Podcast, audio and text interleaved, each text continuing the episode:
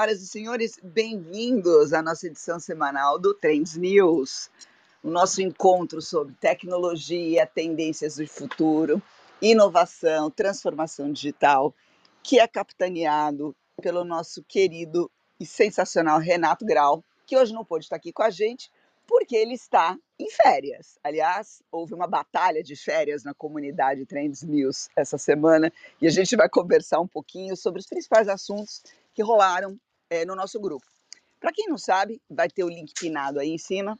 É, Trends News é, é uma comunidade, na verdade, somos um grupo que se encontra já mais de um ano, vamos entrar daqui a pouco no segundo ano, e a gente traz isso, as análises da semana, nosso ponto de vista, com um grupo de super especialistas, cada um na sua área, que o Renato juntou e que virou esse coletivo. É, quem quiser é, entrar na nossa comunidade, o link vai estar em cima. E eu vou começar, como toda semana, fazendo o que o Renato Grau, que é falar da carta do especialista. Renato é, elabora com muito carinho um compilado das principais notícias ou de algumas notícias que ele acha que são muito interessantes da área e publica num boletim. E a partir do que ele publica, a gente vai desenrolando a nossa conversa. Inclusive, a partir desse desenrolar da nossa conversa e das ardorosas discussões da comunidade, é que vocês vão ver que provavelmente vai ter gente falando é, de inteligência artificial, problemas no varejo, né, Antônio Luz querido? É, novas. Meu Deus! Semana quente, né? Muita coisa de inteligência artificial, muito problema no varejo. Tem muita novidade da área game também. Paulinha, que está no Brasil, está na Europa, está no Brasil, está na Europa, vai falar é, das especialidades dela que envolvem a economia da paixão. Charles vai trazer não sei o que, porque é surpresa. E rapidamente, começando, o Renato, na carta do especialista, ele trouxe é, vários temas, principalmente da área médica essa semana, desde como os trajes utilizados é, pra, nas filmagens do Avatar podem ser utilizados para elaborar novas pesquisas sobre doenças neuromusculoesqueléticas, como exoesqueletos é, estão sendo, é, é, é foram autorizados para, para serem importados e utilizados em tratamento de recuperação para quem tem AVC, negócio muito legal. Mas uma coisa que me chamou a atenção na carta do especialista do Renato dessa semana é, são os robôs híbridos. Na verdade, são pequenos robozinhos é, que se fundem com, com células musculares de ratinhos, micro-robozinhos mesmo, né? Para que é, esses robôs possam se movimentar e responder a estímulos guiados de uma maneira muito mais rápida, intuitiva e natural ao ser humano. A gente conversa muito a respeito da robótica aqui, né, sobre quais vão ser os próximos passos, e eu acho que esse é um campo que a gente está começando a engatinhar, essa fusão entre é, componentes biológicos humanos e, e o silício, né, a, a, verdadeira mistura entre o carbono e o silício, que pode drivar, sim, uma, eu não diria uma nova espécie, mas uma subespécie de robôs mais próximos dos seres humanos em matéria de respostas é, a, a, demandas e desafios, como sobe, desce, agacha, abre e fecha a mão, e a aplicação futura disso é, na, na medicina, em implantes, mas principalmente na biônica, né? Na, na, robótica, aquela que vai interferir mais no nosso dia a dia. Então, vou deixar o link aqui daqui a pouco e já vou começar chamando o nosso lindão, meu querido Charles Schweitz, um lorde, o rei dos games. Não tem música, Charles que é o nosso rei dos games. O que eu posso falar é fazer o que o Renato faz. Charles Schwartz, como é que você tá? Quais são as suas notícias? E começa, por gentileza, você e a sua, a sua educação, sua gentileza, o nosso Trends News. Vem para cá. Pô, Aninha, obrigado, imagina. Eu, eu, na verdade, só estava na semana passada fazendo aquilo que precisava ser feito, dando espaço para todos vocês para a gente poder conhecer aí, fazer nosso giro de notícias por todas as tendências. Mas obrigado pelo, pelo feedback, sempre muito gostoso de ouvir. Bom, eu vou começar, na verdade, por uma pesquisa é, foi feita no mundo dos games com muitos criadores de games. Na verdade, a pesquisa envolveu mais de 2.300 respondentes desenvolvedores de games numa conferência é, chamada GDC. E uh, algumas tendências podem ser interpretadas a partir dessa pesquisa. E uma delas fala justamente sobre a possibilidade da gente ver maiores desenvolvimentos ou não a respeito de NFTs do metaverso, de grandes aquisições e inclusive sobre a sindicalização uh, dos gamers. Bom, começando pela parte dos NFTs, então, na verdade, não esperem que este seja um grande ano de NFTs e que a gente vá continuar vendo aquele boom que a gente viu no início dessa tendência, porque apenas 23% dos desenvolvedores acredita que o seu estúdio está interessado em desenvolver alguma coisa nesse sentido. Então, é uma tendência que vai de, de direto e reto para o vale da desilusão naquela curva que a gente conhece bem do Gartner. É, já em contrapartida, quando a gente fala de sindicalização, principalmente depois é, dessa parte onde a gente vê a aquisição da, da Activision Blizzard sendo feita pela Microsoft, a Activision Blizzard a gente acompanhou aqui uh, muita coisa relacionada né, aos problemas de cultura dentro da organização, uh, você vê que mais de 50% dos respondentes diz que gostaria de ver algum movimento de sindicalização e participaria efetivamente, ativamente de um movimento de sindicalização dentro da indústria dos games. Uh, do ponto de vista de M&A, que é uma outra, uma outra tendência, Uh, na verdade, é o seguinte, né? 17% acreditam que pode ainda haver algum tipo de grande fusão, uh, e aí isso já me deixa bastante curioso para saber quem pode ser o próximo comprador e quem pode ser o próximo comprado. Uh, mas a verdade é que eles enxergam que esses grandes movimentos de aquisições e fusões têm um impacto negativo para a indústria dos games. É, 44% deles é, foi extremamente. disse que o impacto é extremamente negativo. E a gente sabe, né? Na verdade, quando acontecem esses movimentos de concentração, o que se pode ver, na verdade, é que determinados games que estavam abertos em todas as plataformas passam a estar restritos, talvez, a apenas algumas uma coisa que fica muito emblemática, por exemplo, quando a gente olha ainda o caso do Fortnite para iOS, que essa semana acabou ganhando mais um colorido. Né, a versão congelada de Fortnite que existe em iOS, ou seja, quem baixou, baixou, quem não baixou, não baixa mais. Agora, esse Fortnite, nesta versão congelada, vai parar de permitir a compra é, de skins, de gadgets, de outras coisas dentro do jogo. Então os V-Bucks vão parar de funcionar dentro dessa versão de Fortnite. E mais do que isso, eles vão estabelecer agora uma restrição é, onde o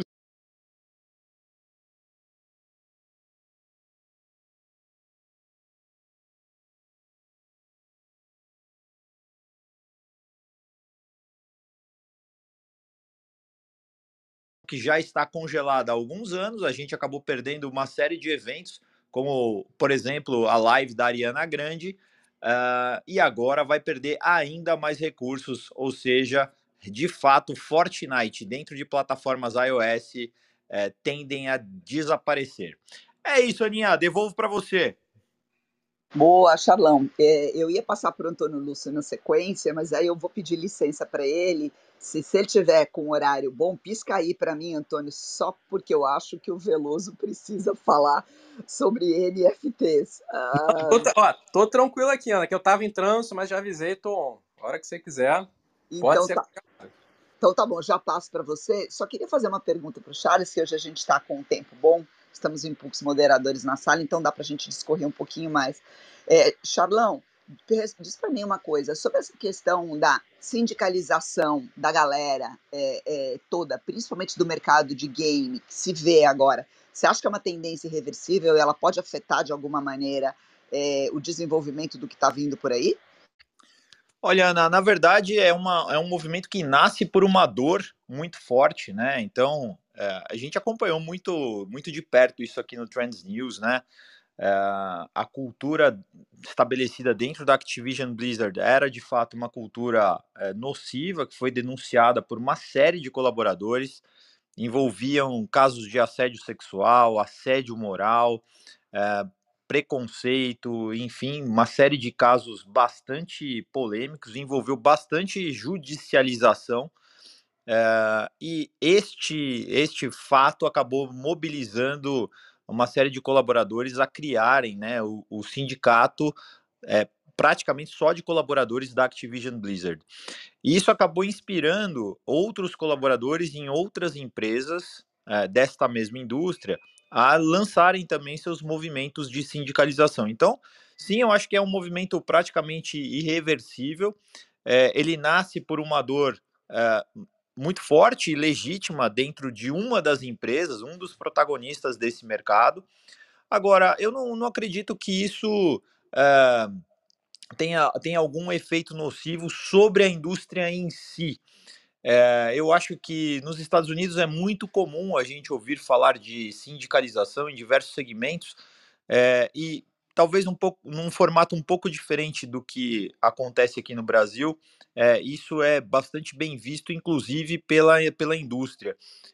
então, eu acho que a gente vai, vai ver um movimento natural dos colaboradores se sindicalizando para garantir e preservar é, os seus direitos e a qualidade de vida dentro, dentro do trabalho. Boa, é isso. Especialista é isso. Não traz só notícia, comenta ao vivo e não deixa de dar o seu olhar. Muito bem.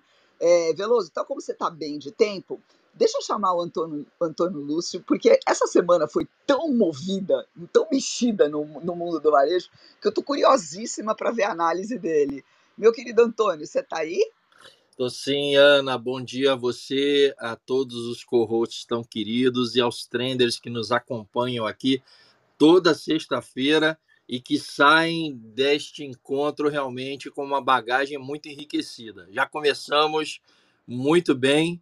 É... e, pessoal, realmente essa semana, é, com o desdobramento aí desse terrível escândalo é, que muitos tentam assim tratar de maneira cosmética com alguns termos como acionistas de referência, que nada mais são do que os controladores, e também como inconsistências contábeis, aquilo que conhecemos como fraude, é, o caso Americanas vem ganhando contornos realmente dramáticos. Né? Ontem à noite, nós encerramos o dia com uma definição, uma determinação da Justiça para uma busca e apreensão de e-mails dos executivos, é, além de mensagens eletrônicas trocadas, para apuração efetivamente se esse, esse problema era um problema de domínio do grupo que controlava e também do grupo que geria a, as americanas, já que nós tivemos,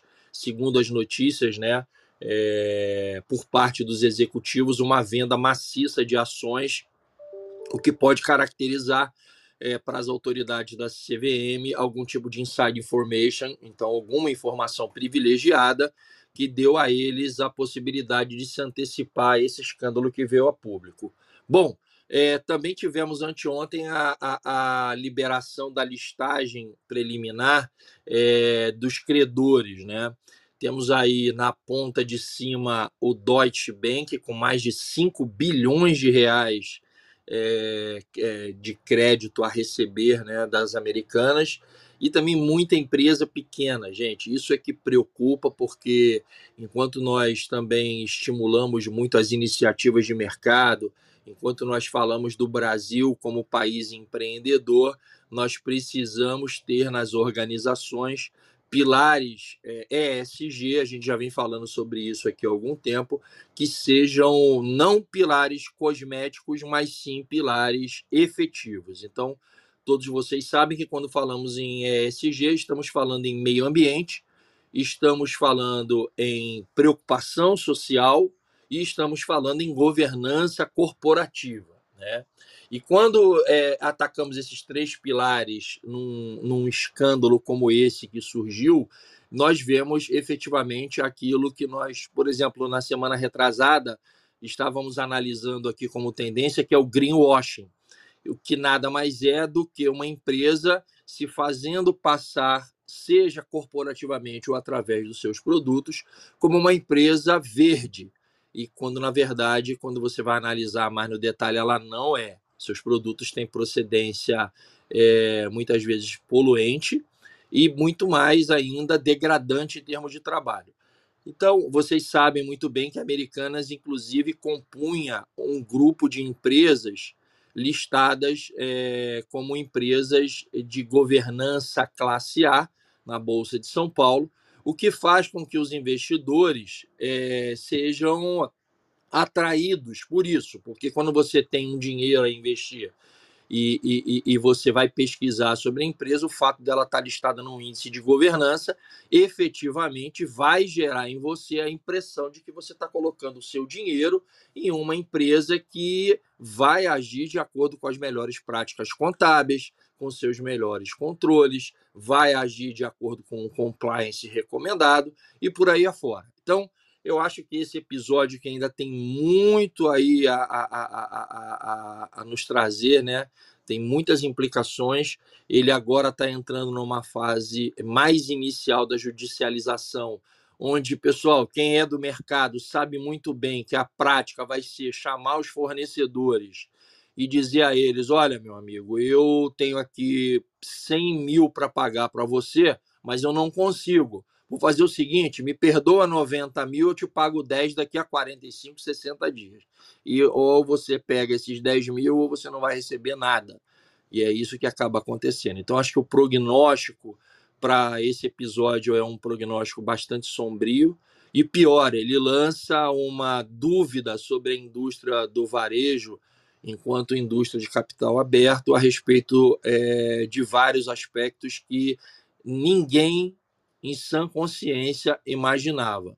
É, a despeito das práticas comerciais das americanas, que eram realmente bastante leoninas, ninguém imaginava que estava sendo varrido para debaixo do tapete nada mais, nada menos do que todo o dinheiro equivalente ao que o governo estima que será utilizado para dar perdão da dívida para 73 milhões de devedores. Então vocês imaginem o tamanho desse negócio, 20 bilhões de reais, é possível fazer é, a tratativa é, de, de dívidas de pessoas é, com seten, de, dívida de 73 milhões de pessoas no Brasil que poderiam utilizar um swap de uma dívida mais cara para uma dívida mais barata.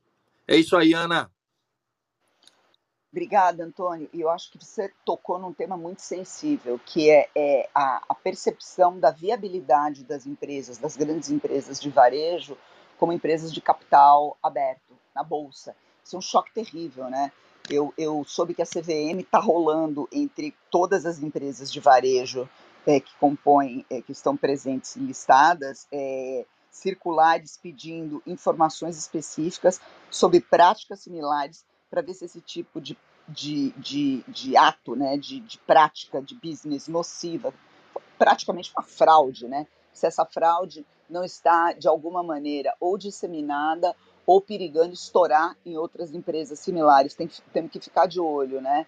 E fico pensando aqui, o espaço que a Americanas é, vai perder, já perdeu na confiança é, de muitos consumidores, por quem que ele vai ser ocupado, porque a natureza não suporta vácuo, né, Antônio?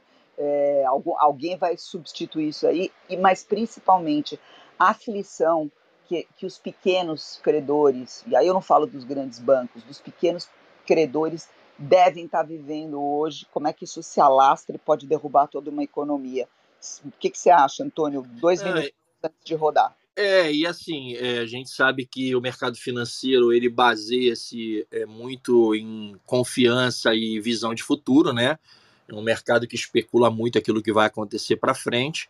E o prognóstico realmente, ele, eu, eu acho, Ana, que determinados problemas eles surgem para lançar uma luz muito prática, muito efetiva sobre coisas que a gente vem a, a, observando é, mas que não recebem o tratamento adequado. Então, acho que essa questão de compliance, governança, ele vai alcançar uma nova dimensão.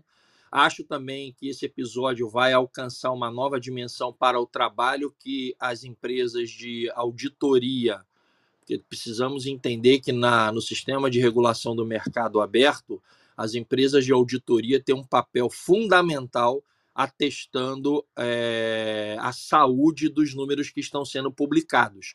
E isto ocorreu por parte da PwC, assim como havia acontecido com a Arthur Anderson lá atrás, no escândalo da Enron, onde ela atestava a saúde dos números que estavam sendo apresentados. Né? Então, isso também acredito que o escândalo vai passar um, um, uma vassoura aí sobre, sobre essa questão. E, por fim, é, do ponto de vista legal, o que nós estamos vendo é uma batalha fraticida. Realmente, os escritórios de advocacia, é, não sei se todos sabem, mas eu também sou advogado, é, eles vêm travando uma luta realmente mortal e com, com, com realmente petições que real, poderiam gerar excelentes filmes a Leo Errara ou seriados, porque o negócio está quente. É, esse próprio, essa própria determinação da juíza Andréa Palma, da segunda vara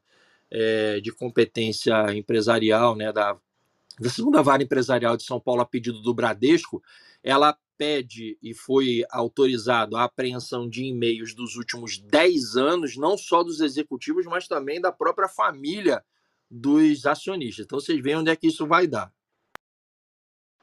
nossa senhora, desdobramentos fortes, fortes emoções, e Antônio Lúcio, a minha impressão é que você vai vir comentar muito ainda sobre isso nas próximas semanas. Bora rodar essa sala, então.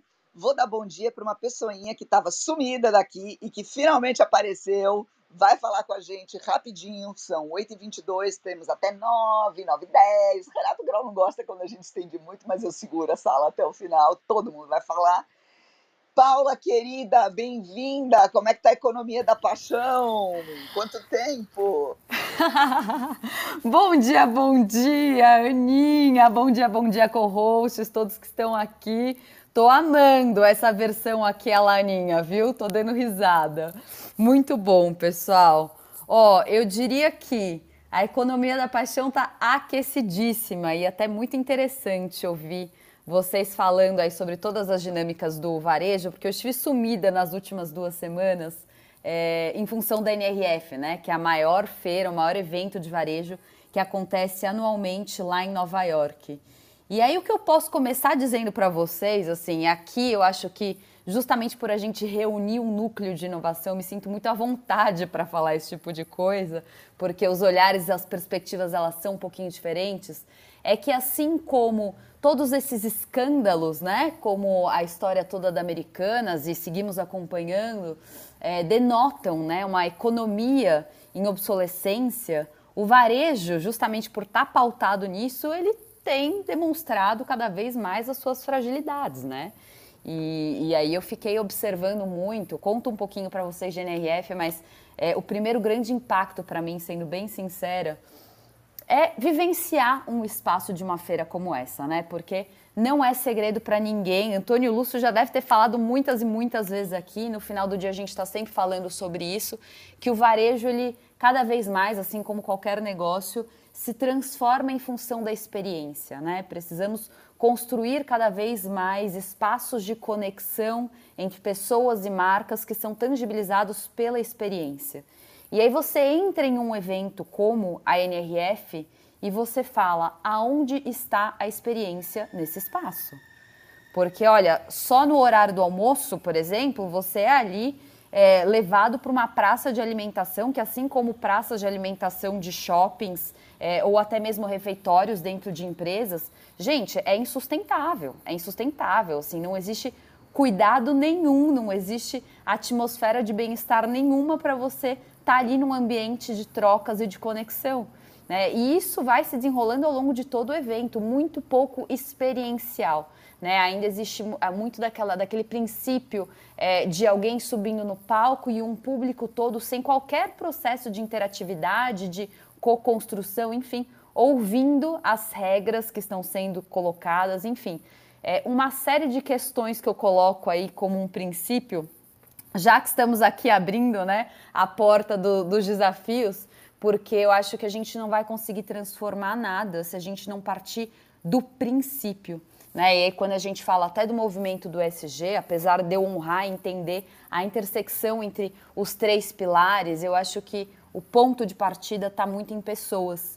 E nesse aspecto, pessoal, eu acho que foi a grande resposta da, da NRF esse ano, assim, uma confirmação muito forte da economia da paixão. Assim, ó, brincando, 80% das pautas ali eram sobre pessoas. E aí eu preciso lembrar que no ano passado, 2022, esse mesmo percentual dizia sobre pautas é, em relação a metaverso, NRF, enfim. Nada disso caiu no sentido de não ter é, uma importância no varejo. Né? Estamos falando de uma evolução digital, mas o que a gente começa a entender de forma mais prática é que essa evolução efetivamente começa nas pessoas, né? É o que a Aninha sempre traz muito em provocações e às vezes até em algumas entrelinhas que me provocam aqui, quando falamos de inteligência artificial, né? Do tipo, cara, não é sobre o que a inteligência artificial produz como resultado, é sobre quem está norteando a inteligência artificial para produzir este resultado. Porque às vezes a gente está aqui condenando a inteligência artificial e não quem está operando, né? E por trás da tecnologia sempre tem gente. E a gente está entendendo que está faltando base para essas pessoas, né? Está faltando educação. Inclusive, olha, a NRF foi aberta por um professor de Harvard, né? E, foi, e concluiu ali o último talk do, do evento foi sobre sustentabilidade, mas em momento nenhum ficou sendo falado sobre a tecnologia, sobre a sustentabilidade, ela já está intrínseca, né, a, a, a, nossa visão de negócio de um modo geral, só que precisa ir para a prática. Eu compartilhei lá no LinkedIn um artigo com sete tópicos principais que permearam todo o evento, mas até para me centrar aqui no tempo, porque eu sei que a Aninha, é brava, a Aninha é brava, então vou me centrar bem aqui no tempo. Eu queria comentar sobre, sobre uma palestra aqui é, que me chamou muita atenção. Olha, para começar pelo título, né? Vocês sabem, Economia da Paixão, Minha Vida. E aí, quando eu li uma palestra cujo nome era é, A Moeda Não é Monetária, né? O pertencimento e a cultura podem ser a moeda do futuro? Eu falei, opa, peraí, vamos entender isso daqui. E no final do dia entendi que todas as palestras estavam dizendo sobre isso, mas com semânticas diferentes. Mas o resumo dessa palestra, pessoal, é o seguinte. É, um CEO subiu no palco, né, um CEO da, da, uma empresa que se chama Northern Tool, é, é uma varejista que tem uma, uma dimensão é, de média a, a grande, e o que eu achei mais interessante do processo foi o seguinte: esse cara ele foi contratado, uma empresa familiar, tá? Esse cara ele foi contratado para recuperar os resultados é, da empresa. E a princípio ele entrou com um norte muito forte, né, em extrair comercialmente esse resultado. Então vamos focar em venda, vamos focar em produto. Não, não, não. Até o momento que ele percebeu, putz, não está dando resultado. E ele percebeu isso bem rápido, né? Um, um indiano, um cara bem interessante por por bases, assim. Tem, tinha, tem uma base muito legal, é, que traz um princípio de olhar para pessoas. E aí ele parou e olhou para as pessoas, fez um workshop ali com todo o time, entendeu os pontos de dor e o principal foi a falta de cuidado, a falta de orientação a servir e cuidar, partindo dos colaboradores e refletindo nos consumidores, né, no cliente, nos clientes atendidos pela empresa. Resultado, tá? E aqui é o ponto que eu queria muito deixar como chave, porque ainda tem gente que acha que economia da paixão é romance. E ele trouxe resultados práticos é, desde o momento que ele entrou na empresa ali em 2019 até hoje. Gente, um aumento de receita de 44%, uma triplicação do EBITDA e um NPS hoje batendo mais de 60%. E aí, só para a gente ter uma, uma comparação aí, a média do varejo é menos de 50%. Ah, então, é, eu acho que a gente começa a entender de forma muito prática como esse princípio, que é um princípio muito forte do SG, que não é o greenwashing ali, né, esse princípio de olhar para pessoas, de cuidar de pessoas, realmente traz resultados práticos financeiros, tá? Então, só para concluir aqui, eu tenho muita coisa para falar, então eu vou me atentar a esse fato porque eu queria deixar ele bem marcado aqui na nossa conversa de hoje. Super obrigada. Pessoal, passa a bola de volta para você, Aninha. Boa, Paula. Bota aqui no chat, se você puder, o link que a gente replica lá na comunidade da palestra, se ela estiver aberta, porque isso ajuda quem tiver mais interesse. Inclusive, Antônio Chaves fizeram um relatório é, produzido por eles de insights de varejo, que também está muito, muito interessante. Está pinado aqui embaixo. Vamos juntar esse material e deixar à disposição. Falou? Bora, Aninha. Pode deixar. Bora então. Bora então. E agora, de Charles para Charles, vamos dar um giro radical nessa sala aqui. Meu querido Betito, como é que você está, coração? Tá podendo falar? Claro, claro, tô aqui. Tá me Muito ouvindo? Muito bem, bem-vindo. O que, que você tem para gente hoje? Bom, obrigado, Ana, é, e, obrigado por estar aqui, dando saudações aí a todos os co-hosts e as pessoas que estão nos ouvindo nesse momento aqui no Trends News. É, bom, meu assunto é sempre saúde mental, uma coisa sem importância, né? que eu acho que está afetando toda essa Quase nada, gente... né? Pouquíssimo importante no setor, é. né? Não, não é tão importante, não. Ninguém está tomando decisão errada, sendo ganancioso ao extremo, fazendo safadeza por aí, dando problema para todo mundo, né? Mas, enfim, tirando brincadeiras à parte, o é, que, que eu vou trazer hoje, acho que é bem importante, né? Uma coisa que eu venho cantando a bola já faz alguns anos, e acho que agora é, as empresas têm, é uma, é uma tendência, vai, mas as empresas têm começado a notar um pouco mais que é tratar a doença mental não é a mesma coisa que promover saúde. E como a gente promove saúde, a gente aumenta resultado. É muito que a Paula falou agora, foi muito, acho que auspicioso o fato de eu vir logo na sequência. Eu, eu nesse momento eu estou até com uma camiseta escrito Passion never fails. paixão, a paixão nunca falha, né? E no fundo... Ai, Charles, desculpa interromper, mas nesse momento estou apaixonada por você. Muito bom. Não, mas entra foi, na foi... fila, Paula, entra na fila. É. e esse eu acho que a, Paula tem total razão, absoluta razão no que está falando. É, a gente tem que trabalhar um lado da saúde mental que é chamada saúde emocional. E aí eu vou trazer uma coisa bem interessante a respeito disso, né? Porque a saúde emocional ela vem logo depois do problema da sobrevivência, né? A gente, o nosso cérebro está tentando responder algumas perguntas o tempo inteiro, então uma delas é: isso ameaça a minha sobrevivência?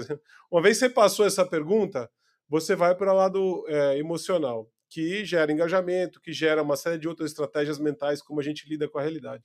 E uma das coisas que acontece, acabei de ver, recentemente saiu na Veja aqui uma matéria interessantíssima sobre o, como a depressão, é, aí estão falando da doença mental, mas ela afeta o nosso ambiente de trabalho.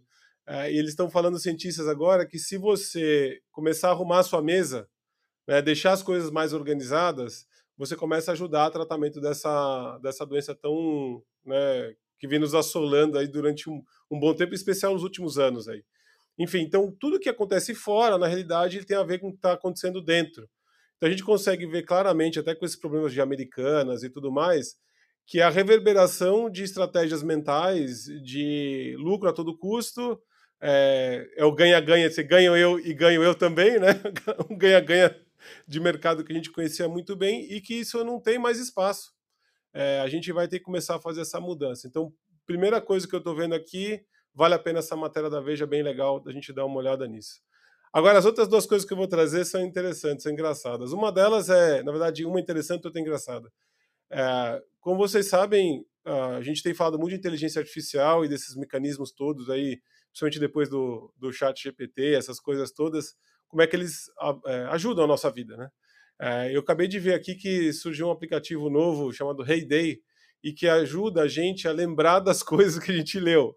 Porque, é, diferentemente da Ana, que lê 200 livros ao mesmo tempo e que tem essa capacidade muito treinada, é, os livros eles trazem para a gente algumas pistas que ajudam a nossa memória, como o número da página, o fato da gente virar a página fisicamente e tudo mais. E na internet a gente perde isso, né? Os artigos eles não tem, não, é, não tem isso, aliás, pior, tem um monte de propaganda no meio, videozinho rolando, coisa que te chamam atenção. Aí esse aplicativo, na verdade, ele é baseado em inteligência artificial, é, instalado no browser, ele te ajuda a fazer relações de memória com aquilo que você leu tanto no Slack, no Twitter, no, no Google, etc. Então ele começa a usar um pouco da, da, do conhecimento de como a nossa memória funciona para ajudar a gente a lembrar das coisas que a gente lê. Então isso aqui é uma, coisa bem interessante, a inteligência artificial ajudando a gente a melhorar. Gosto muito dessas, dessas ferramentas. E por último, entrando um pouco no assunto do Alê, e sendo bem rápido, ainda falando de inteligência artificial, tem um filme agora chamado Megan, que é uma boneca que, ao invés de ser possuída pelo demônio, ela é possuída por uma inteligência artificial e vai causar alguns problemas aí. Então a IA está em super alta, tanto para diversão como para nos ajudar aí a melhorar o nosso estado mental. É isso que eu tinha para hoje, Ana. Boa. A onipresente, quase onisciente inteligência artificial. Eu acho até estranho, porque a gente rodou a sala até agora. Ninguém falou, mas eu sei que o Ney e a Cris não vão deixar essa bola quicando aí. É, galera, algum dos co-hosts está com problema de horário, quer saltar na frente ou podemos entrar na ordem que tá? Acho, se ninguém responder, vou, vou assumir então. Então, já que a gente falou, você tocou nele, eu vou chamar o nosso querido Aleu Errara e sua gaveta mágica, que tem tudo, inclusive notícias de layoff. Ai, meu Deus do céu, vai, Ale, que é tua. Bom dia, bom dia a todos e todas. É, nossa, acho que tanta gente já falou aqui, né? Já deram algumas dicas aqui, desde criação de novos filmes, seriados. É, a Megan também, agora citado. Eu, eu vou tentar até, até, sair um pouquinho aqui trazer mais coisas da gaveta, mas layoff é, é que vai ser só um link aqui para a gente conversar um pouquinho, né? Mas é, as Big Techs aí, então, já né, mais uma semana complicada aí, né? Os layoffs tanto da IBM, da SAP, é, mas é, independente disso, né? Acho que a gente estava até conversando né, dentro do grupo da, da, da community, que, e nosso grupo também aqui do Trends News, que a gente também já, né, já tá ficando meio, né, tanta informação, mas eu só queria trazer uma coisa, né, e aí pegando exatamente, viu, Ana, é, faz tempo que não falo nada da minha gaveta, eu queria puxar algumas coisas aqui da minha gaveta, né? Para quem né, não, não tá acompanhando, já, já quer dizer, está acompanhando agora recentemente da, da Trends News, a gente brinca muito da nossa gaveta e os gadgets que tem aqui dentro da gaveta. E já que faz tempo que a gente não fala dessa gaveta, é, queria puxar os óculos de realidade virtual. E aí, uh, com essa, é, na, no dia 18, se não me engano, teve o layoff lá da, né, o anúncio do layoff da Microsoft, é, foi se colocado também, né? O que, que a, Microsoft vai fazer com o HoloLens?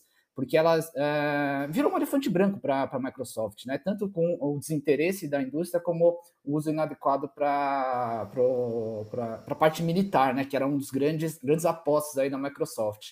E aí uh, foi colocado que dentro desses, dessas demissões de 10 mil funcionários feitas pela Microsoft, é, todos os departamentos foram afetados, desde software, hardware, até a parte de cloud, corporativo, Xbox, e uma das divisões deles, a, a Outspace VR, que originalmente era uma companhia né, de solução de realidade virtual que a Microsoft adquiriu em 2017, falou que vai encerrar as atividades no dia 10 de março e, claro, vai ter a demissão de todos os funcionários da, dessa divisão.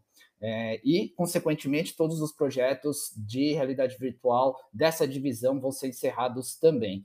E a, a, a, Microsoft né, vai demitir também todo o time responsável pelo kit de ferramentas né, da, da, da realidade mista, o Mixed Reality Toolkit, e, e também né, é voltado aí, né, toda essa parte de, de do projeto de código aberto voltado para esse desenvolvimento de realidade mista utilizando o Unity.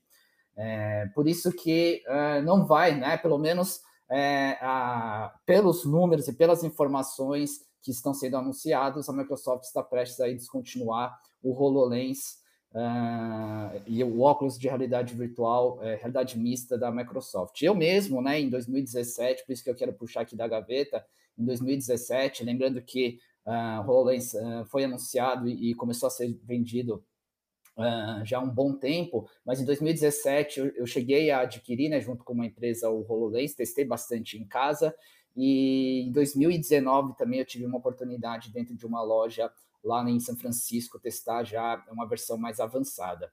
É, por outro lado, né, todo ano a Apple é, também há rumores, né, da, da, lançamento dos óculos da, da Apple.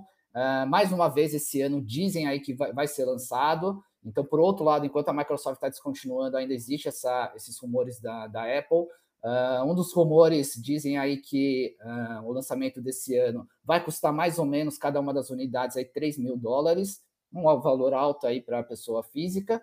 mas diz respeito aí também que o Apple VR não vai usar controlador e ele vai utilizar as tecnologias de movimento de olhos e mãos. Uh, de acordo com a Bloomberg, eu vou colocar a fonte aqui da, da informação também, vai ser, desenvolvido, vai ser desenvolvido em conjunto com a Sony e terá duas telas de ultra definição para funções de, de, realidade virtual e câmera externa para implementar esses recursos de realidade aumentada. É, e, e, aí, só pegando esse gancho né, desses filmes, uh, uma das apostas da, da Apple é juntar o serviço da Apple TV, e por isso que eles estão aí já negociando com, algum, com, a, com as companhias né, de, de, de filmes, e uma delas incluindo aí a Walt Disney, para desenvolver conteúdo de realidade mista dentro da, da plataforma. Uh, e, né, também para fechar essa notícia da realidade virtual, foi anunciado essa semana um investimento de uma das empresas né, de realidade virtual chamada Gemba, que é uma startup de treinamento de realidade virtual corporativa, e ela levantou aí 18 milhões de dólares numa rodada Series A, e ela já é utilizada por grandes empresas como a Coca-Cola e a Pfizer. E para fechar minha gaveta aqui, é, eu queria falar uma notícia até interessante, né? Tá tendo um movimento de uma das coisas que eu tenho ainda até hoje na minha gaveta, câmeras digitais. A geração Z aí está voltando a ter essas câmeras digitais, isso muito uh, por causa dos influenciadores da, e, e, usuários do TikTok e Instagram, que eles querem reviver essa lembrança nostálgica até para é, retornar, né? E a gente começar a ver com mais carinho as fotos, porque a gente tira tantas fotos pelo celular que acaba sendo só mais um. E aí, de acordo com o fotógrafo Mark Hunter, uh, a, a frase que ele diz é o seguinte: as pessoas estão percebendo que é legal ter algo que não esteja no seu telefone. Quando vejo minhas fotos digitais, tenho memórias bem específicas sobre elas. Já quando passa pelo rolo da câmera do meu celular, eu meio que só lembro do momento e não tem nada de especial. Então, assim como foi falado, né, sobre, né, a Ana leu um monte de livro, eu também vejo um monte de filmes seriados, às vezes a gente não lembra, talvez esse momento de nostalgia. E as, as câmeras que são, estão sendo mais pesquisadas, aí que teve um aumento na, no Google Search, foram a Canon PowerShot, a, Sony CyberShot, que inclusive eu tenho, até hoje, né, tá aqui na minha gaveta, a Nikon Coolpix e a mais famosa de todos, que todo mundo conhece, a tal da TechPix da Tecnomania. E aí, pessoal, quem ainda tem alguma câmera digital e está querendo vender? Talvez seja esse momento. É isso aí, Ana. Obrigado. Boa, Ale. Conglomerados investindo 360, em breve mergulhados neles. Eu tenho a impressão que esses conglomerados vão se dissolver ao redor da gente e, e a verdadeira ubiquidade computacional vai estar tá na mão deles de uma maneira quase transparente invisível. E eu gosto da minha Polaroid. Eu fico com a minha Polaroid mesmo. Ale, troca uma digital por uma Polaroid? Não. Fico com a Polaroid. Quero saber depois se você tem na sua gaveta. Bora lá. É, Rafael Veloso, meu querido. É, Antônio Lúcio trouxe algumas notícias aí pesadas. O Ale falando de layoff. É, o Betito preocupado, já saiu da sala, mas estava preocupado com a nossa, com a nossa saúde mental. Paulinha falando da NF, NRF e da questão da economia da paixão e da desvinculação monetária exclusiva da coisa. E você, cara, o que, que você tem para falar da gente? Um choque de números e realidade, por favor. Bom dia para todo mundo. Boa parte dos treinos de férias, mas vamos que vamos aqui. É, o, o Antônio, ele pô, já até já brinquei no grupo, mas vou repetir aqui a piada. O Antônio podia lançar um álbum de figurinhas do layoff, né? Então, eu acho que esse ano, infelizmente, vai ser um ano onde nesse álbum vai ter layoffs, né, quebras de empresa e vai ter as figurinhas douradas, que são aquisições. Então, as empresas que já estão se preparando, que tem caixa, vai poder comprar, assim como os acionistas vão poder participar, né, comprar as ações de muito, de muito bom negócio, de muitas boas empresas. Então, infelizmente, isso faz parte do mercado, são ciclos, é porque esses ciclos demoram a voltar e o pessoal acaba esquecendo, mas vamos ver como que vai ser. 2023 continuo falando, desde o ano passado, a gente vem comentando como o Cavaleiro do Apocalipse, né? Gente, é ano de parcimônia, vamos com calma, não é ano de trocar de apartamento, não é ano de trocar de carro, vamos segurar, vamos ver o que vai acontecer, porque você tendo caixa, você fica mais seguro e você acaba podendo também investir em boas oportunidades. O Veloso, adorei a ideia, vamos tokenizar esse álbum de figurinhas e o Charles vai se empenhar em criar o game onde os sobreviventes poderão alcançar aí não só as figurinhas, mas também monetizar. Tudo é isso um depois do Aleu Errara ter feito um filme de terror. Vai lá, Veloso. É, vai ser, enfim, vamos ver. Terror para quem não tá preparado, para quem tá preparado, talvez seja um bom filme. É tipo Disney, né? Vai ter aquele calor mas no final, dá tudo certo. Uma coisa também que vocês comentaram que eu achei muito interessante foi a questão do, do SG, né? E também que antigamente começou como reportar né, para as empresas ali nos relatórios a questão do, do saúde, é, segurança e meio ambiente. É, isso eu concordo que algumas empresas é para dar aquela percepção que você também está ali na, naquele hype dos investidores, porque realmente, antigamente, sei lá, principalmente na hora de óleo morria muita gente, tinha muito acidente, e você fala, cara, o que, que essa empresa está fazendo? Está sem governança nenhuma, as pessoas estão estressadas, estão trabalhando, a chance de fazer uma cagada numa operação é maior, enfim. E aí começou essa história de, de, de EHSE, né? Environmental Health Safe. Só que a gente percebe que estruturalmente dentro da empresa isso é, me parece ser para dar uma percepção. Por quê? É, a Ana é a CEO da empresa, o Antônio é o gerente da base que entregar um resultado para a Ana. Eu sou um técnico de, de, de, segurança do trabalho ali. Eu vejo uma operação que, que se não fizer essa. Existe dentro do contrato um milestone. Se o cara não executa o teste, ele não recebe. Porque o equipamento não está pronto, teoricamente. Então, se eu atraso essa operação, eu sou porque eu vi algum perigo, cara, o Antônio, que é meu chefe, vai apertar. E ele que decide meu salário, promoção, se eu vou ficar na empresa ou não.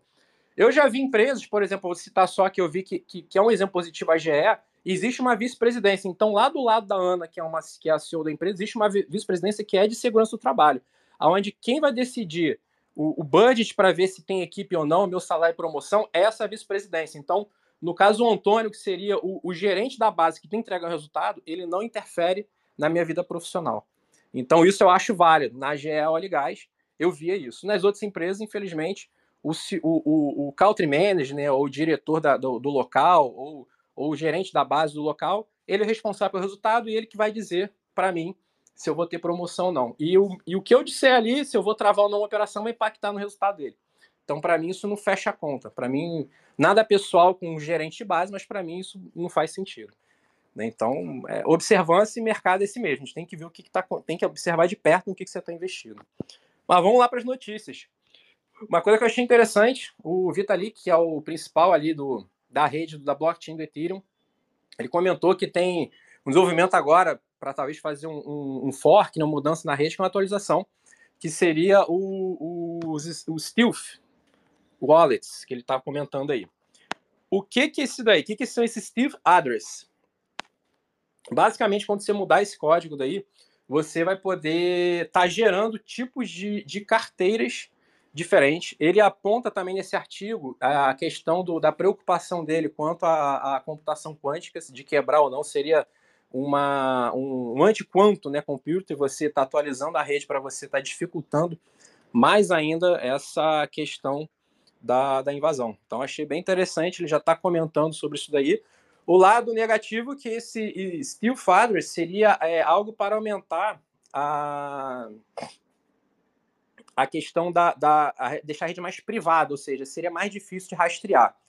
Isso daí eu acho que vai impactar muito na questão do que os governos, né, os reguladores vão fazer. Então, se ele começar a, a, a ir para esse lado de querer deixar a rede mais privada, pode ser que agrade algumas pessoas, mas vai dificultar é, fazer a regulamentação do, do Ethereum né, para os institucionais, enfim, os governos também vão começar a, a botar mais pressão contra. Já tem uma pressão contra e vai aumentar. Isso aí eu não acho interessante. Aumentar a segurança eu acho bacana, né, contra a computação quântica e tudo, mas essa questão de querer deixar a rede mais privada ao ponto de talvez um governo ou uma, uma polícia, né, a Polícia Nacional, não, não fiscalizar a questão de não conseguir correr atrás né, de, de fraudes, eu não acho interessante.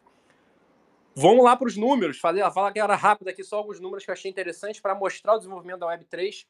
Existe uma stablecoin, a stablecoin é uma moeda pareada no dólar, onde uma empresa emite e pelo relatório lá, pela, pela auditoria, aí vem auditorias, confia ou não, é, garante que ela tem um dólar guardado quando ela emite esse token. No caso, o SDT, que é o Tether, em 2022, ele transitou 18 trilhões de dólares em Tether, dentro da blockchain do Ethereum. Isso é um token só. A Visa, para vocês terem uma ordem de grandeza, isso é muito é pouco. A Visa transitou 14 e a Master transitou 7 trilhões de dólares. Então, acho isso um bastante para a Web3 aí, tá, para esse desenvolvimento. Isso eu estou falando só da USDT, os, dos outros tokens, enfim, por exemplo, até meu do Ethereum, eu não peguei esses dados ainda. E a Chainlink também marcou mais um golaço aí, mais um milestone né, de desenvolvimento, A Tia-Link é o maior Oracle da rede da Web3, ela conecta informações do mundo real para o mundo digital. Ela presta serviço para Bloomberg, Nasdaq, JP Morgan, Microsoft, Intel, Siemens, enfim, porrada de empresa utiliza o serviço da Chainlink. E ela está também nas principais blockchains. A Chainlink já, é, já teve o tal do que a gente chama de TVE, que é o Transaction Value Enable, que seria uma tradução assim, uma é, transações intermediadas pelo Oracle. Eles chegaram, eles têm mais esse projeto existe mais ou menos há seis anos, começou em 2017 e ele já completou aí um volume financeiro de 7 trilhões de dólares. Lembrando que o PIB do Brasil é 1,2 trilhões de dólares, mais ou menos. Então, é, eu achei bem interessante esse, esse, esse marco aí da, desse player, desse Oracle. Né? Eu gosto de investir, não é recomendação, mas eu acho que quem gosta, quem tem interesse no mercado cripto, vale a pena dar uma estudada no que, que é isso. E eu acho que eu já falei bastante, vou devolver, porque eu não sei se vai ter tempo para todos. Obrigado aí. Ana, tá contigo. Beleza, terá. Renato Grau vai me matar, vou perder a moderação dos próximos 50 anos, mas hoje a sala só fecha quando todo mundo falar, sem pressa, sem correria. Então vamos que vamos. É, você soltou um monte de número aí que a gente precisa até digerir. Ô, Veloso, bota no link aqui depois para a gente jogar lá na comunidade, vai, por favor. Vou separar sim, vou jogar para então, lá. Tá bom. E, entre mortos e feridos, layoffs e não layoffs, educação ou deseducação meu amigo Guilherme, você e sua conexão ruim, que eu tô vendo que você tá reclamando, tá conseguindo falar? Pois é, tá flutuando bastante aqui. Tudo bem, gente? Bom dia. Bom, o que, que você traz para nós, lindão? A gente falou bastante do chat GPT é, na semana passada, tem falado sobre isso.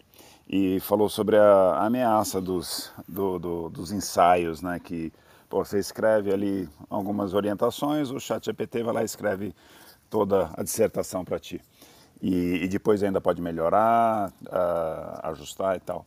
Mas eu venho fazer uma ponderação aqui. Uh, já há alguns anos existem os corretores de, de, de ensaios e compara, né, de comparar se realmente é plágio ou não. Ou seja, o trabalho dos uh, docentes tem sido impactado já por uh, ferramentas de, de inteligência artificial que, que fazem esse trabalho para eles. O que acontece? Agora, Vixe, Gui, agora foi Gui, criada uma tá ferramenta tá, de inteligência Gui. artificial para ser avaliada pela ferramenta de inteligência artificial. Então, uh, esse pavor que os dois. Gente, o nosso Gui está com um problema de conexão terrível. Eu acho que ele, inclusive, não está ouvindo. Tá. Fica para próxima. Ai, eu tá queria tanto ruim. ouvir, estava tá tão interessante. Também, Gui. Será que você não consegue andar e tentar capturar um vou, pouco de. Vou tentar, tô tentando, tô, tô parecendo aqui um varal. Ó, nesse momento você está estável. Vê se você consegue. Do jeito que você está, então, fica. então, uh, o que é preciso, não sei até onde vocês me ouviram, mas os docentes eles já tinham uma ferramenta para correção e agora eles têm a, a, a, os, os, alunos têm, contra-atacaram, têm a ferramenta para fazer o que a correção de AI estava fazendo. Gente, é, é pura acomodação. A gente precisa ter uma educação que use as ferramentas disponíveis e é por isso que, inclusive, existe uma instituição chamada Teach the Future, que ajuda os alunos a pensarem no futuro. E a gente precisa que os professores também pensem no futuro. As instituições também pensem no futuro. E ensinem pensando nas ferramentas do futuro, não nas ferramentas atuais. O chat GPT, como outras coisas que estão chegando, de inteligência artificial e outras ferramentas, estão vindo para ajudar nossa sociedade, para compor nossa sociedade de alguma forma e elas precisam ser integradas. Então, no começo, né, ah, o cinema vai matar o, o, o rádio, ah, o, o, notebook vai matar o livro. Gente, a gente tem que se adaptar e fazer com que ah, os nossos alunos aprendam e usem as ferramentas e os nossos professores se adaptem com as ferramentas que eles têm. Uh, queria fazer um disclaimer aqui em relação a, ao South by Southwest, que tem a, a, sua edição de educação antes do, da conferência, que em nenhum, uh, nenhuma track, nenhuma palestra, nada fala sobre uh, chatbots em AI, principalmente né, sobre o GPT. Por quê? Porque todas as, as inscrições foram feitas por volta de agosto do ano passado e isso não era relevante.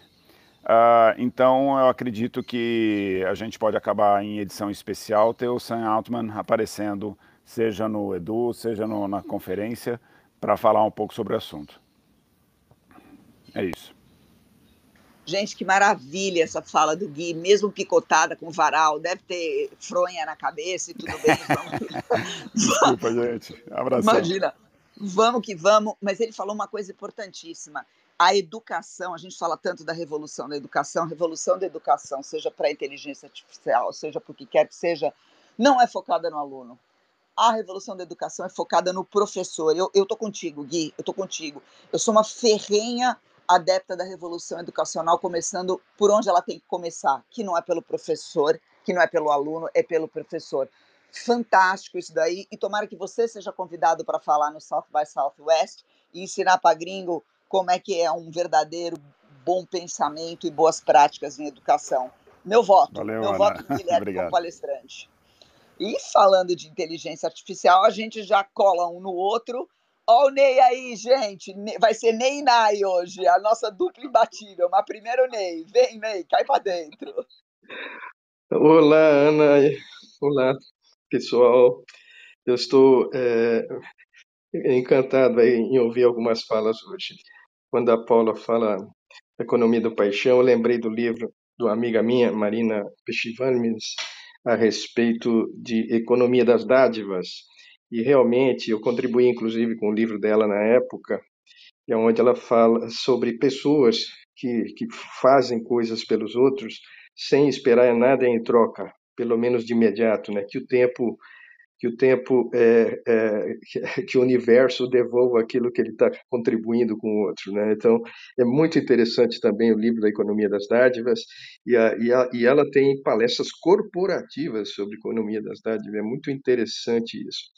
Guilherme, entrando aí na sua linha, ontem eu estava no, no evento de um café da manhã que tem no I2AI, que é, que é um instituto de inteligência artificial aqui é brasileiro, né, uma associação, e, e um dos pontos que, que eu falei lá foi exatamente essa questão da educação, né? E o que o, o que o ChatGPT tem muito de professor reclamando porque agora os alunos estão usando o ChatGPT, faltam chorar os coitadinhos dos professores, como a Ana disse, né?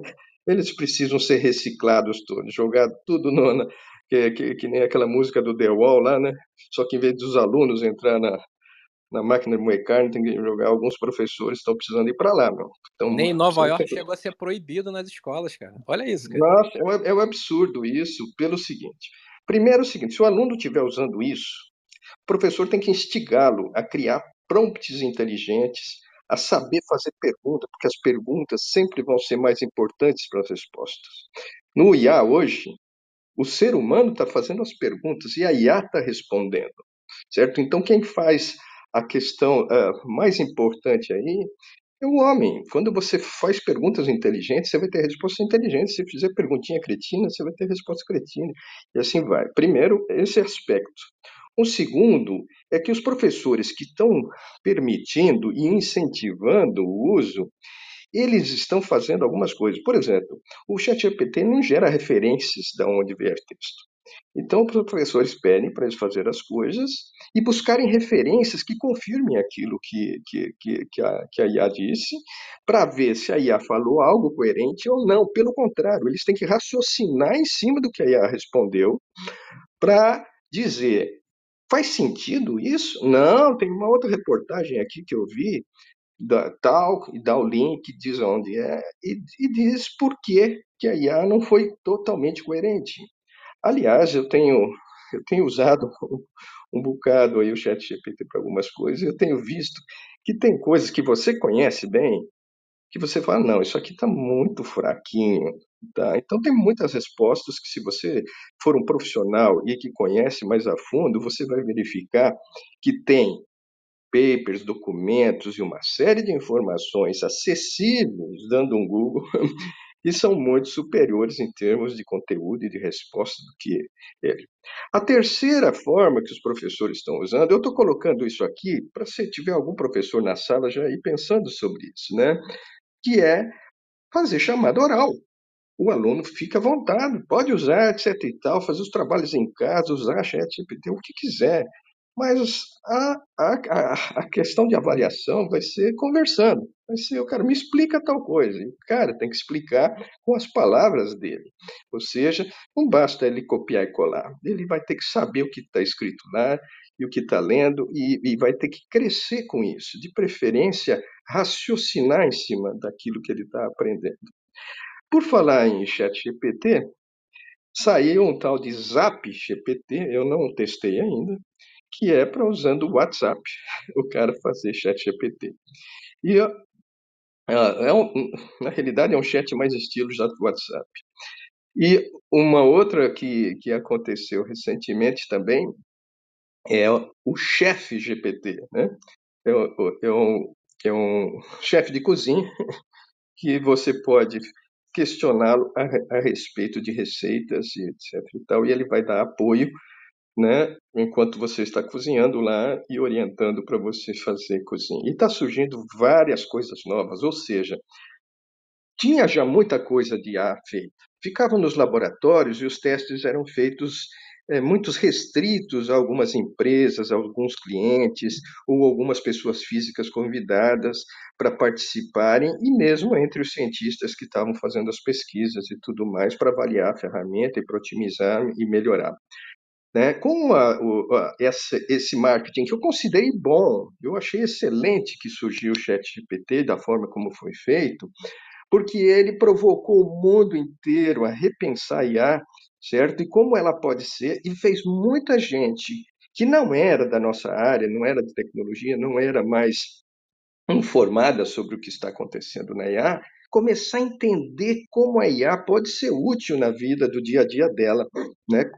Respondendo, questionando, seja, ou seja, tem um amiguinho, robô lá que ajuda nesse, nesse dia a dia. Né? Então, eu penso que isso é, trouxe uma revolução e provocou as concorrências. Né? Então, a Microsoft aí, a, a investir mais ainda no OpenAI, que é a, a, a fabricante GPT, assim como é, outras, né, como a Google, né, que tem lá o, o, o DeepMind, que é o, o laboratório de research deles, também trabalhando, incentivando para inovar e trazendo até alguns gestores de volta para o conselho, para a empresa, para poderem interferir e acelerarem os processos de inteligência artificial dentro dessas empresas. Ou seja, a, a OpenAI, com o ChatGPT, conseguiu fazer uma provocação enorme do mercado. E é óbvio que agora ela está eh, lançando a versão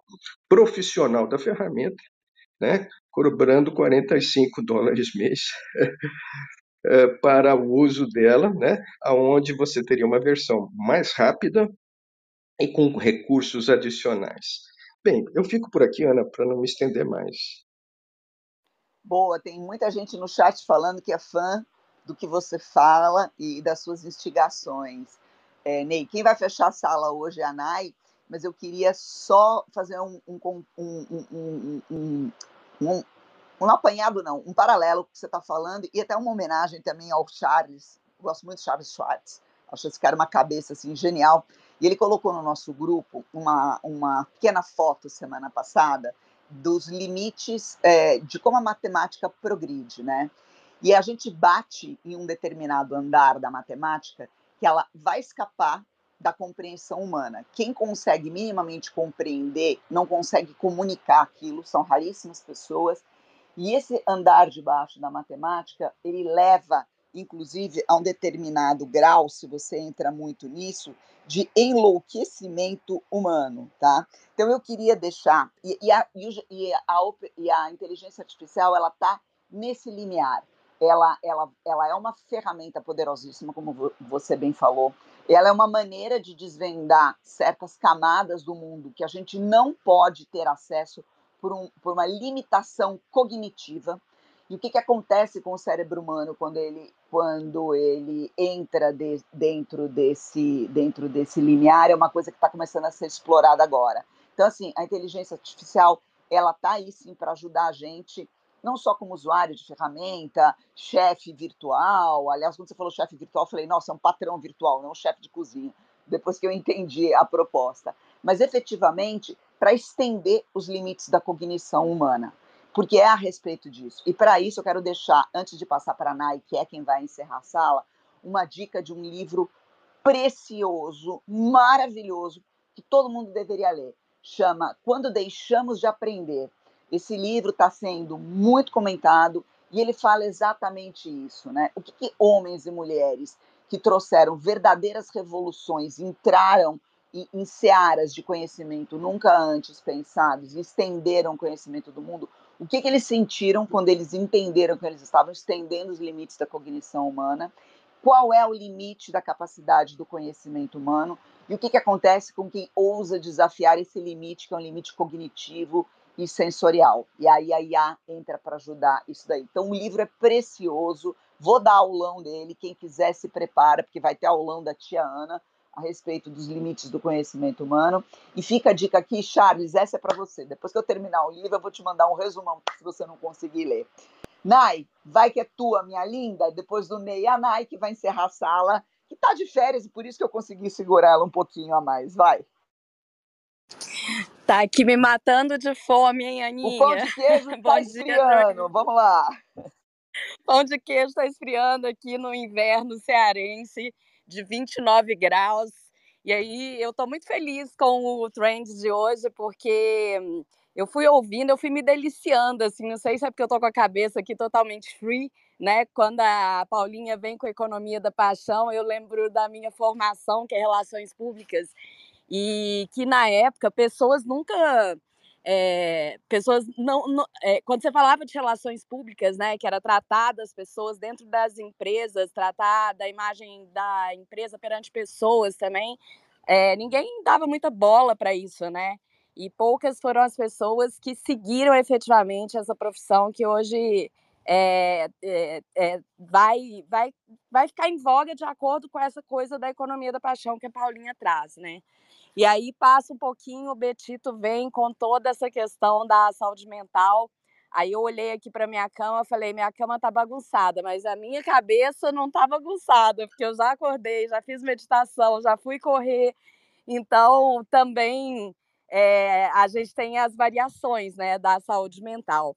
E aí, enfim, hoje eu quero trazer para vocês, os outros dias, vi, perdi as matérias pesadas do Antônio Lúcio, perdi os games do Charles, peguei um pouquinho aqui do Veloso, né, falando das, das questões financeiras, como sempre, ele entrou no assunto ISG e é o assunto que eu vou trazer um pouquinho aqui para a gente hoje.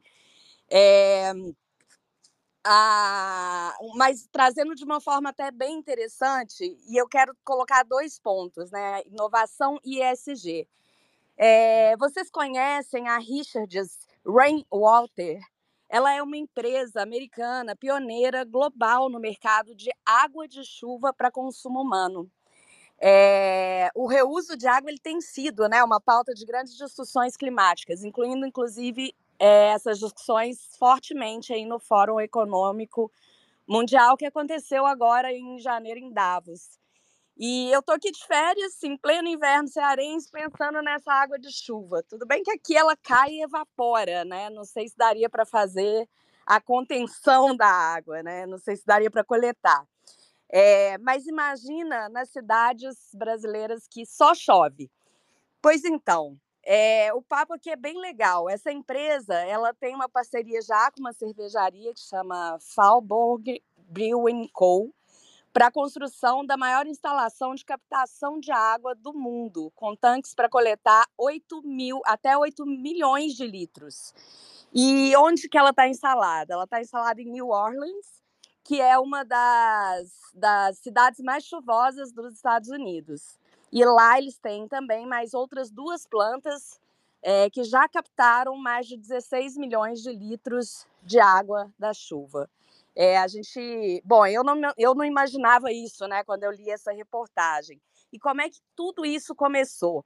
Eles começaram captando água para lavar roupa e há, há, anos atrás, né, há mais ou menos uns 10 anos atrás, é, usar água de captação para lavar roupa e mesmo para uso no banho, ou seja, para uso que não fossem para o consumo mesmo, né, humano. Só que a água, ela deixava as roupas muito duras e os cabelos pegajosos quando eles tomavam banho. Então esse casal, né, da empresa, eles começaram a estudar fortemente, é, instalaram calhas na, nas é, nas fazendas que eles tinham para realmente começar a estudar esse processo da captação de, de água para consumo. E aí, água mole em pedra dura, tanto bate até que fura. É, hoje, essa água captada para consumo, para beber, ela é vendida já no Whole Foods, Sprouts e, o, e Central Marketing por cerca de 35 dólares a garrafinha. É um mercado que em 2021 movimentou 1,4 bilhões e tem uma previsão de crescimento muito grande é, até daqui para diante, né? Na verdade, eles trazem dados para 2027 de um crescimento de 4,3%, atingindo 1,8 bilhões, mas assim é um processo que pode se tornar mais, é, mais vantajoso, né, no sentido econômico, mas também no sentido de captação. Enfim, por que que importa essa notícia? Porque água a água é limpa, ela é coletada antes de chegar ao solo, dispensando o uso de flúor ou cloro. Por que, que importa dois? Segunda coisa, por que importa? É uma inovação baseada em comportamento do consumidor. No primeiro Trends do ano, eu trouxe um pouco disso, né? O quanto que as corporações é, precisam pensar na inovação do ponto de vista das tendências é, do comportamento do consumidor aqui, especialmente, os consumidores, eles estão preocupados cada vez mais com a origem de alimentos e bebidas que eles ingerem. E, e também né, com a escassez hídrica que ameaça a segurança alimentar global. Logo, o reuso pode ser uma grande solução para esses ambos problemas que o consumidor sinaliza nesse mercado. E por que importa três? Aí eu quero fazer um link aqui até com uma matéria que a Aninha trouxe para mim. Quando a gente pensa em meio ambiente, a gente pensa também nas pressões sociais, coisas que aconteceram, por exemplo, com George Floyd e outros, outras pressões que já aconteceram. E como tudo isso mudou a conversa né, nas empresas sobre governança, comunidade, companhias. Pois bem, mesmo com esse número recorde de mulheres que deixaram seus empregos aí durante a pandemia até então, as lideranças femininas elas estão mais do que nunca trilhando novos caminhos para posições C-suite. E aí essa dica maravilhosa compartilhada pela nossa ídolo, ídola moderadora Aninha, ela mandou para mim particularmente é uma matéria da Forbes divulgando que as mulheres com expertise em ISG, ou aquelas que antes tinham cargos é, confinados em sustentabilidade, porque sustentabilidade, assim como relações públicas e várias ciências humanas, eram tratadas como uma simples profissão, né? Pois bem, esse, ela ela está em alta agora, né? Esses cargos agora eles têm muito mais oportunidades em empresa e esse será um grande um grande paradoxo da transição de carreira das mulheres a partir de 2023. Resiliência, empatia, comunicação, articulação de pessoas e engajamento de indivíduos em tempos difíceis são apenas algumas das habilidades valiosas para as mulheres que querem aproveitar as oportunidades da liderança em 2023. Então, com essa pauta maravilhosa sobre ESG, e sobre as novas tendências de como as mulheres podem se posicionar no mercado como líderes. Eu encerro aqui minha participação e vou curtir minhas férias, hein, Aninha? Um beijo para todo mundo. Ah, delícia! É pão de queijo merecido, porque encerrou a sala com brilho. Vai lá. Gente, vamos terminar. Estouramos em 15 minutos hoje. Renato Grau vai me matar, mas a sala estava maravilhosa. Não tinha como fechar antes. Olha, eu estava fazendo um resumo. A gente passou por robôs biológicos, passamos pela consolidação do mercado de games, passamos, passamos pela gaveta do Ale Uehara e suas câmeras digitais, passamos por duas ou três dicas importantes do Veloso a respeito de como é que a pessoa física pode sobreviver a anos difíceis, como vai ser 2023 em matéria de finança. Passamos pela, por uma discussão braba que o Guilherme bateu bola aqui com o Ney sobre a questão educacional dentro das inteligências artificiais. Passamos pela problemática das americanas, passando das lojas americanas combinada com a dificuldade do varejo de se reestruturar para efetivamente mostrar o que são experiências. Cara, a gente passou por 500 milhões de assuntos diferentes, mas todos com uma pauta em comum. Entender quais são os nossos próximos passos para a gente se posicionar, pessoas físicas ou jurídicas, para continuar sendo gente relevante, interessante, legal, engraçada, que possa contribuir para o mundo de uma boa maneira. Então, com essa mensagem boa, apesar de um ano difícil, vamos encerrar Trends News dessa semana. Semana que vem, Renato Grau volta a assumir e copilotar. Então, a, a mamata de falar muito acabou, galera. Todo mundo exercitando o poder de síntese de novo na semana que vem. E com essa, eu peço para os nossos moderadores queridos abrirem os microfones para, o nosso, para a nossa tradicional despedida. Vamos lá? Sextou! Bom final de semana, beijos a todos, fiquem sãos, fortes e felizes. Até lá!